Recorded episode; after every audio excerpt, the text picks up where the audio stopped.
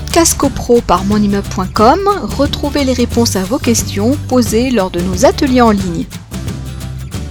Un des grands ajouts euh, de la loi Elan, et ça sera en vigueur à partir du 31 décembre 2020, c'est que le conseil syndical euh, peut avoir des délégations de pouvoir. C'est-à-dire que euh, maintenant, en matière de copropriété, le législateur a abaissé les règles de majorité. Avant, ça existe toujours, mais les cas de figure sont beaucoup, beaucoup plus restreints. On a euh, des, décisions qui sont prises à la majorité simple, c'est-à-dire à la majorité des copropriétaires euh, présents ou représentés en Assemblée générale. C'est l'article 24 de la loi du 10 juillet 1965. On a une, deuxième majorité, c'est la majorité absolue, article 25 de la loi du 10 juillet 1965, c'est-à-dire la majorité absolue de tous les copropriétaires, donc de tous les tantièmes représentés en euh, Assemblée générale. On a une troisième euh, majorité qui est la double majorité de l'article 26. Ce sont deux tiers des copropriétaires qui représentent au moins la moitié des tantièmes. Donc ça, c'est pour des décisions, j'allais dire, plus importantes, qui engagent plus la copropriété. Pour faire simple, on a cette double majorité. Et puis, on a la règle de l'unanimité qui est maintenant, qui concerne des cas beaucoup, beaucoup plus restreints, ça serait la modification de la répartition des charges, euh, des tantièmes, etc. On est sur quelque chose qui vraiment touche au règlement de copropriété. Donc là, on a la règle de l'unanimité. Alors, pour le donc la, grosse, la, grosse euh, la, règle numéro un en matière de copropriété aujourd'hui, c'est la majorité simple. Pourquoi c'est la majorité simple? Puisque euh, on oublie l'unanimité qui est vraiment portion congrue.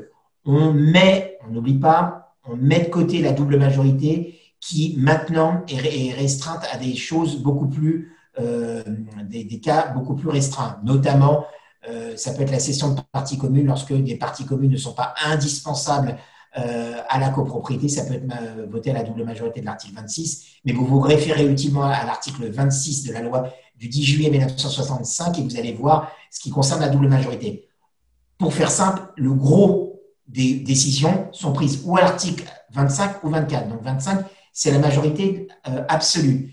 Mais quand on est à l'article 25, on retombe très facilement à la majorité de l'article 24, puisque l'article 25 nous dit c'est la majorité absolue de tous les copropriétaires. Donc, si une, résolution est portée à la majorité de l'article 25, on prend un exemple, par exemple un copropriétaire qui voudrait faire des travaux sur ses parties privatives, mais qui touchent les parties communes, notamment l'aspect esthétique ou qui vont avoir une incidence euh, sur le bâti, sur euh, euh, la pérennité, sur la solidité des parties communes, etc.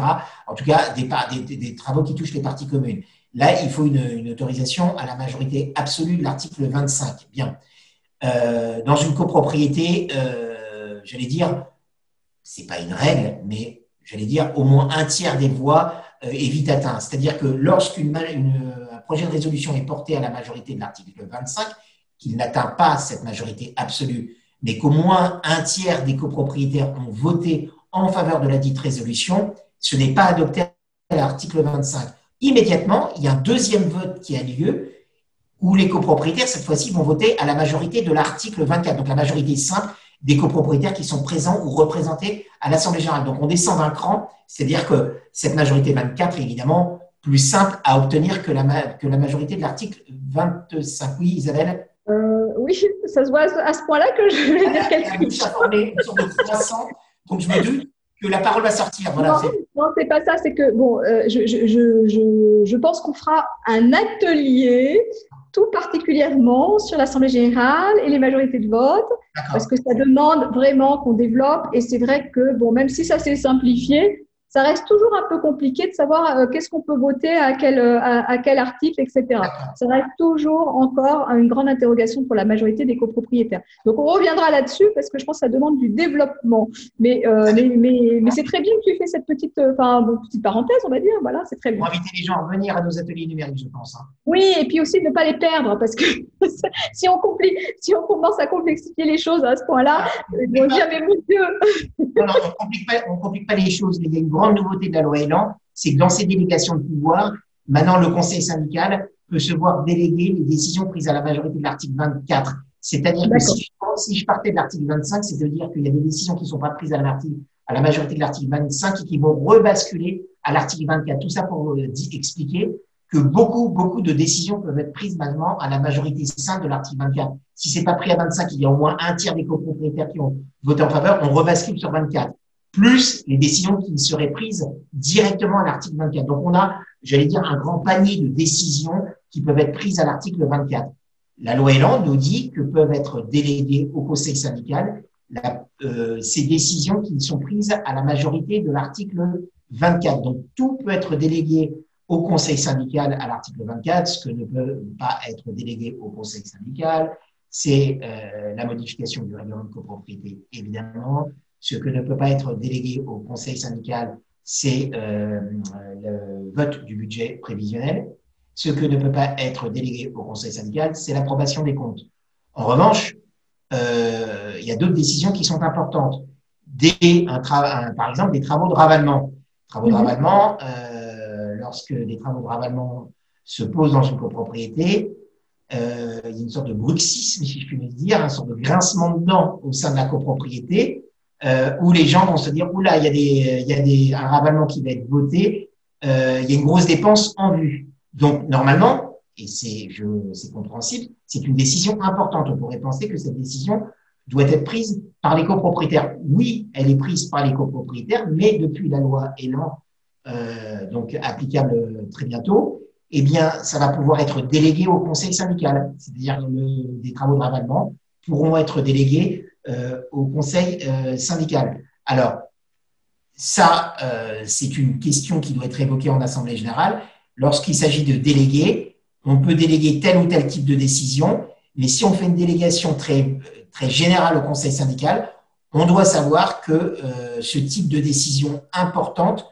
peut être prise par le conseil syndical. C'est pour ça que je pense que lors des assemblées générales où cette question va être va se poser, je pense qu'il y a des syndics qui vont faire leur devoir euh, d'éducation, formation vis-à-vis des copropriétaires en leur indiquant les apports de la loi Elan. Vous, allez avoir des copropriétaires, principalement ceux qui auront assisté utilement aux ateliers euh, de mon immeuble, mais parce que ceux-ci vont intervenir en Assemblée générale en disant attention, une délégation, c'est lourd de conséquences. Euh, voilà ce que ça peut induire. Donc, il faut que les copropriétaires, lorsqu'ils vont déléguer leur pouvoir conseil syndical, savent quelle est la teneur de la, délégation euh, qu'ils vont avoir. Alors, ces délégations au, sein du conseil syndical euh, sont euh, accordées pour une durée de deux ans. Quand Isabelle, tu disais le ad vitam aeternam, nommé à vie, etc., toutes ces considérations, eh bien, pour les délégations de pouvoir, ça a été encadré pour deux ans. Et je trouve que, personnellement, même si on m'a pas demandé évidemment mon avis, je pense que c'est très bien que ce soit pour deux ans parce que euh, c'est remis en cause régulièrement et on peut avoir un, un, mini historique en disant bah sur les deux dernières années on s'est aperçu que en, définitive le copropriétaire on souhaiterait garder la main et on pense que c'est mieux que ce soit à chaque fois reproposé au, vote des copropriétaires donc c'est en assemblée générale. Podcast CoPro par monimmeuble.com, retrouvez les réponses à vos questions posées lors de nos ateliers en ligne.